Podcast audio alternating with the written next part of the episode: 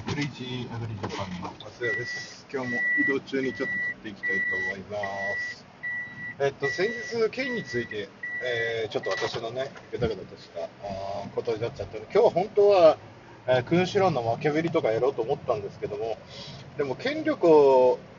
得てない、権力を得た後のそのことに関して、もともと負けべりの君主論っていうのは、その、当時の王様に政治家がね、こういう風になってほしいなみたいな意見書みたいに出したっていうのもあるので、ちょっとね、えー普段の人が使える、まあ、組織とかリーダーとか、そういう人だったらね、もしかしたら使えることもあるかもしれないですけど、ね、えー軍隊を作るわけでもないし、税金をみんなから徴収するわけでもないし、えーだったら、そっちよりも、近代の歴史から見て、人々が権威を、今で、昔はね、政権を取るとか、ファシスト党がで、ファシズムとかが、たナチスとかね、ムッソリーニとかが、その、その権威から権力、権威を得てからの権力の奪取をして、まあそういう風になっていったんだけども、どちらかというと、現代の権利の取り方、権威の取り方、あのーよくね、あのー結構ね、若い人結構あれ、騙再生とか騙されてるんじゃないかなと思ってるんですけど、例えば SNS の業界だと、ツイッターやインスタの会社はどんどん、あの、フォロワーがわからない、フォロワーの数がわからないようにして、あの、そこのフォロワーの人数を強調しないような、あ実はリニューアルをどんどんしているんですね。で、なぜかっていうと、それが一種の権威づけになってしまうんですね。フォロワーが何十万人もいる。で、しかもフォロワー今、まあ排除はされますけど、売買できてしまうというところがあるんですね。だからお金さえ払えばいきなり10万人とかのアカウントが作れてしまって、その人は本来であればみんなと同じ立場であるんだけど、フォロワーを見てしまうと、なぜかそこに、えー信憑性じゃないけども、なぜか変な権威が生まれてしまうっていう可能性を否定してる、もしくはマーケティング的に有利になってしまうから、ただでうちのフォーマットは使わせないよっていう二面性がわからないです。どの大阪を取ってるのかわからないんですけども、TikTok とかインスタとか見ていて、たまにあの、有名なあの人が面白いんですが、いきなり、ねえ社長、こんなの知ってますか？って言って即答して答えるっていう。で、それは、でも、これって台本と脚、台本があれば答えを知ってれば即答できて当たり前なんですよね。だって、リアルタイムでやってるクイズ番、リアルタイムでやってる番組じゃないから、いくらでもやりようがあるんですよ。でも、それだけ見た人は、この人はすごい頭の回転が速くて回る人なんだっていう、一種の権威づけができてしまいますよね。で、みんなよく考えてほしいんですけど、例えば、えー中田敦彦さんが、えー YouTube チャンネル始めて、大学で始めたんですけど、あの人だってなんで出たかっていうと、芸能人とかでやる学歴テストだとか、あ学歴じゃない、学歴ももちろんある。一種のあの人はもともと権威を持ってました。だけど一般の人があの人を権威者だって認定したのはテレビ番組だと思うんですね。もともとは、一発屋でね、あっちゃんいつもの言ってあげてで流行ったんでしょうけども、実は、その後のクイズ番組とかで成績を残して、で、そのクイズ、クイズっていうのはただの記憶力の勝負だと思って。まあ論理思考も求められる番組もありますけど、でも一種のその、クイズ番組で権威を得たっていうのはありますよね。でも、テレビ番組が生放送じゃん、生放送でも何でもそうですけど、現場に私たちが関与してない時点で、いくらでもそういう、その、今のクイズの回答が早いとか、みんなより成績がいいっていうもので、実は権威がつけられてしまうということがあるんですよ。だから回答者答え知ってたら、その番組を YouTube とか、まあ、テレビでね、まあ、みんなが見ないと意味がないんですけど、みんなが見る媒体でやって、あの人頭いいんだ、回転が早いんだって、なんであの人が、本当は何も知識がなかったんだけど、勉強して古代ローマだとか、世界史がどうなのかとか、世界情勢のことを喋るだけで、その人が言ってることが正しく思えてきてしまうっていうですね、えーことがあるわけです。まあ、私も、ね、そんなあの権威がないのでね、この番組聞いてる人もだんだん減っていくんでしょうけども、いずれなくなっていく番組なんであれなんですけど、一種のその権威。だから、ポッドキャストでも、例えば有名なゲストを連れてきて、例えばうちの番組で鶴ちゃん連れてきたときは、あのちょっと権威がつきますよ。箔がつくっていうのかな。でも権威はつきますよね。えーだから、その、自分に権威がない場合は、よそから権威を持ってる人を連れてきて、その横で話して、えー仲良さそうに話してるだけでも、実はその人の権威が一瞬乗り移あ、あの人の、あの有名な鶴ちゃんの横で話してたんだっていうだけで権威がつく可能性があるわけですよね。そのポッドキャストの狭い中でかもしれませんけどだけど、そういったもので実は権威をつけていくっていうのは、権力を奪取するわけじゃないんだけども、自分の言ってることで信憑性を持たせるだけでただ、本当に、本当に実力があるようなね、博識な方って、ポッドキャストの中でもかなりいらっしゃいますので、そういう人たちは権威をつけなくても、あ、でも、でもやっぱりプロフィールの中にやはりその、えー、有名な大学出身だとか、そういうことでやってますとかっていうのをつけるのは、最初始める上では権威づけとしてはね、あいいのかもしれません。ただ、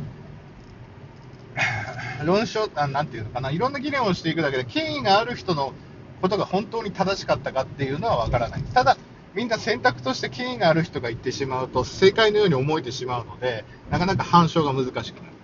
ましてや自分みたいにこうすでに傷があるような人間が言うと信憑あの人があの人は失敗した人だからそんな人が言うことにはって言っちゃうかもしれないけども言ってることがどれが正解かもしれない。明日地球が滅ぶって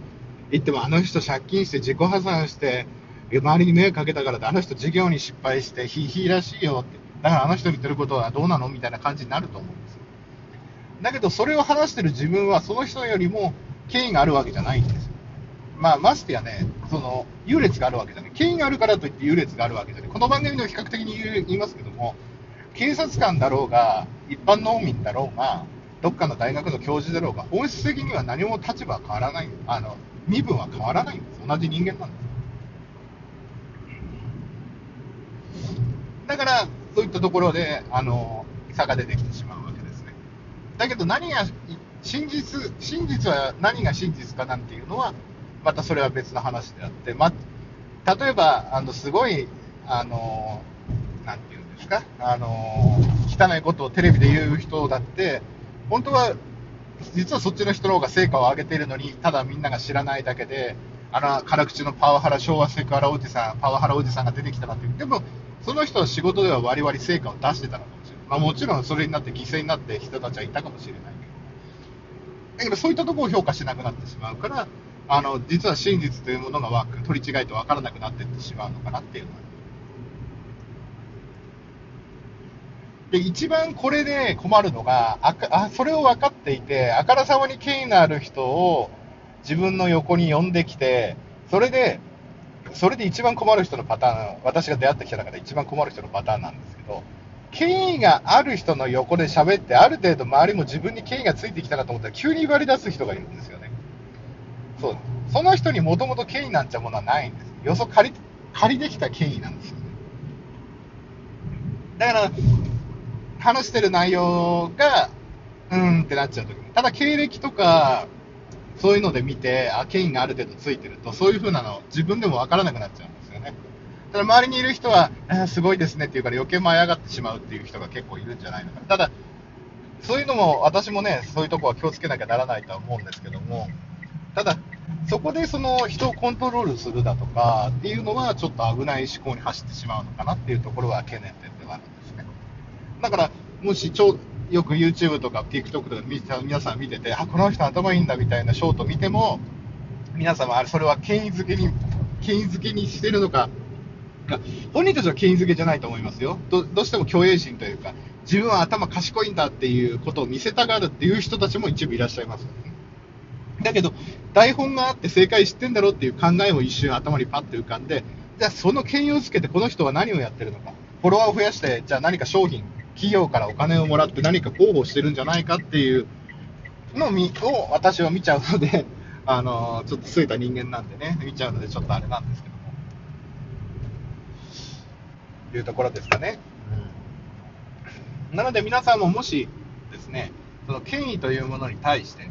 もし自分が何かこの農村の集落でもいいです。組織でもいいです。で、自分の言ってることが認められないっていう時は、何かその、その地域とかグループで権威を得る方法を見つけて、それを背景に喋ると、実は意見は通りやすいんじゃないのかなっていうのは思います。ただし、これ一つ私議論してて、いつも、えー、その議論にならない人がよくあるのが、あの、金を借りてくる人がいるんですよね。あのー、例えばね、あのこう議論を私がしててですね、相手からこう、誰々さんがこう、あなたのことこう言ってたからこう、あこうじゃないの、あなた意見ふらふらしてるよね、こうだよねなんて言われちゃうけど、あなたの意見は何なんですかって話になるんですよ。誰々さんがあって、そのグループの中で権威を持ってそうな人にね、あのー、の名前を出して、実は他の人の名前を使って自分の意見を押し通そうっていう人も現れてくるわけですね。もうそういう人と私話してきたら、もうこの人議論にならないなと思うんで、もう話すの諦めちゃうんですけど、でもそういう人もいるんですね。だからそこから借りてくる、借りてくるのも、引用としては1個か2個はいいんですけど、例えば1つの議論で端々で誰々さんがこう言ってたからこうだ、誰々さんがこう言ってたからこうだってばっかり言ってると、逆にそれはもう周りから冷めてみられちゃうんです。あ、この人、あ言われてもこの人の意見は何も聞いてないなって後になっちゃうのね。うん、まあ、ガス屋のくどくどくどくど話してることなんですけども。うん、だから、もしですね、そこの、まあ、ポッドキャストにしろ、YouTube にしろ、ある程度、まあ、その広めるために権威は必要ないかもしれない。で、後半はですね、ここでそうそうそうそう、何を話したかったかというとですね、あのー、今の YouTube とかですね、その、今の若い人、この間の更新した番組の続きになるんですけども、今時の人が昔の人と対立するには、実はその昔の人が思ってた権威を背景にした話に、みんながそれを権威として認めないから、あの話が続かないあの、納得できないところが出てきてるんじゃないかなと思う次第なんですね。だから、この間番組で話した先祖が偉かったとかですね、集落で代々農業やってたかっていう、そういう権威じゃなくて、今の人の権威は何なのかって言ったら、で私は思ったんですけども、例えばフォロワーがいるとかですね、えー、その SNS でフォロワーがいるとか、えー、そういったところが、あのー、なんて言ったらいいのかな、新しい権威になってきてるんじゃないのかなって思う次第なんですね。うんだから、もう近くの人には逆に認められなくてもいいっていう。えー、若い人がね。だから SNS の世界では綺麗に着飾って、そっちの世界で何て言ったらいいのかな。あの、華やかでいいみたいなところがあるのじゃないのかなっていうところはあるわけですね。えー、ちょっと話してること、ああれかな。なので、えー、権威というものはなくならないと思うんですけど、今の、今の40とか50以下の人たちが何をもって権威としているのかっていう、まあ、もちろん学歴はね、その人が努力したことの集大成であるから、あの、あれだと思うんですけど、それ以外のところ、で学歴じゃない、で血統でもない。うん、となると、今となってはその人のバロメーター測れるのは、学歴がなくても、フォロワーさえいれば、インフルエンサーとしてね、仕事をもらえるかもしれないし、発言力も生まれてくるかもしれない。またメディアに紹介されるメディア、まあ今みんなテレビ見ないですからね、メディアに紹介されても無風ですからね。だから、ある程度年の上の方の人たちにアクセスしたいんだったら、その権威を得るためには新聞とかテレビっていうのはまだ有効かもしれないけども、あの、これからの人たちに対するのは、やはりそういう SNS のフォロワーだとか、あとは何だろう、動画がすごいバズったことがあるとか、そういったところになってくるのかもしれませんね。だから、YouTuber とか YouTube を駆使して、参政党とか、ごぼうの党とか、NHK 党とかっていうのは、あの、えー、今回議席を取ったり、票を取ったりしたわけなんですけども、かなりの票を取ってたと思いますよ。なので、あのー、今度はその、オンライン上での発信っていうのは、だから、今までこのポッドキャストなんかやってもって思ったけど、ポッドキャストでもランキングに載ったりとかですね、みんなが聞くようになれば、ある程度の権威になるわけですよね。だから、そういったところで、新しい、えー、昔はね、あのー、昔はっていうか、その組織にこう下っ端から入って、えー、徐々に徐々に、あの積み上げていって得ていったものが今は自分の才覚が能力がある人だったら実は一瞬にして手に入れることができてしまう。もしくは、うまくさっきのクイズの台本じゃないですけども、そういったとこのところの片鱗だけを見せれば、えー、て言ったらいいですか、一瞬にして権を得られるような時代だったのかもしれない。その代わり、我々はその、本当の権威なのかどうかを、えー、見透かさなきゃならないところに来てます。だからクラブハウスでも去年なんかね、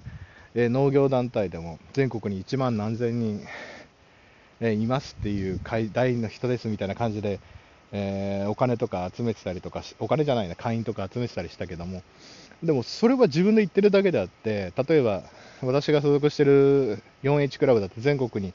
加盟してるクラブ員だけで1万2000人ぐらいしかいないですけど、だけどそこと同じ組織が聞いたことない組織であるっていうのはもう明らかに嘘だって分かるんですけど、一般の人は分からないんですよね。その自分でつけた権威に対して。なら外国人なんか日本企業で融資受けるときなんかすごいですよ。何十万も払ってホームページ作らせてですよ。海外ではこんだけ商売やってますっていう、ちゃんとしたホームページ作って、あの場所を用意して、綺麗なオフィス、使ってもいない綺麗なオフィス用意して、日本の金融機関からお金を借りて海外の自分の国に持っていっちゃうっていうのもいる。一種のそれもホームページを確認するっていう、させるっていうのも一種の権威づけじゃないっていうか、あのでもホームページなんか金出せば作ってくれますからね。だからそういったところもあるので、あのそれをその自分たちでそれを、えー、これからはあの見透かすじゃないけども、あのなんていうのかな、見抜く目が必要になってくる、これだけ簡単にね、発信できる世の中だと。だけど、今まで埋もれてた人だとか、あの昔の世だったら表に出なかった人たちが出れるっていうのは、可能性が増えたっていうのは、かなりいい世の中になったんじゃないかなと思います。なので、えーこれからはそういった新しい権威、簡単に権威って置き換えちゃいましたけども、まあ、あそういったもので、えーえー、これからね、発信する人たちは、あの そういったものを使って、で下手したらもう政治の世界までその例えばその得た権威でですね YouTube で400万人フォロワーがいる1000万人フォロワーがいるっていう権威をもとに、えー、政治の世界とか、えー、言論を発信していくとか、えー、世論をそうやって誘導していくとか、っていう方になっていくのかもしれません。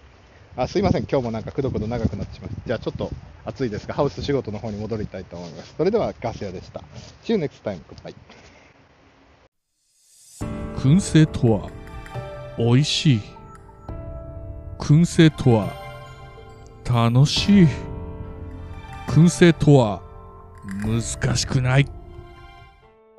燻製ミックスナッツ、燻製チーズ、燻製卵など、ベアーズスモークハウスがお送りする燻製品の数々。お問い合わせは、ベアーズスモークハウス1 at gmail.com。1は数字の1でお願いします。ツイッターは、アットマーク、ベアーズスモークハウスまで。お待ちしております。令和のこの時代に突如、天下を統一せし者が現れた。なあなあ、天下統一って知ってる？え織田信長？ちゃうちゃう。ああ、豊臣秀吉。ちゃうちゃう。ああ、わかった。徳川家康。ちゃうわ。桃の天下統一や。天下統一の塔は桃って書いて天下統一。知らんか？もう、美味しい桃でもうもう食べてますけど？食べとんかい甘くて美味しいさくらんぼ、桃、りんごは、シシド果樹園の天下統一。天下統一で検索。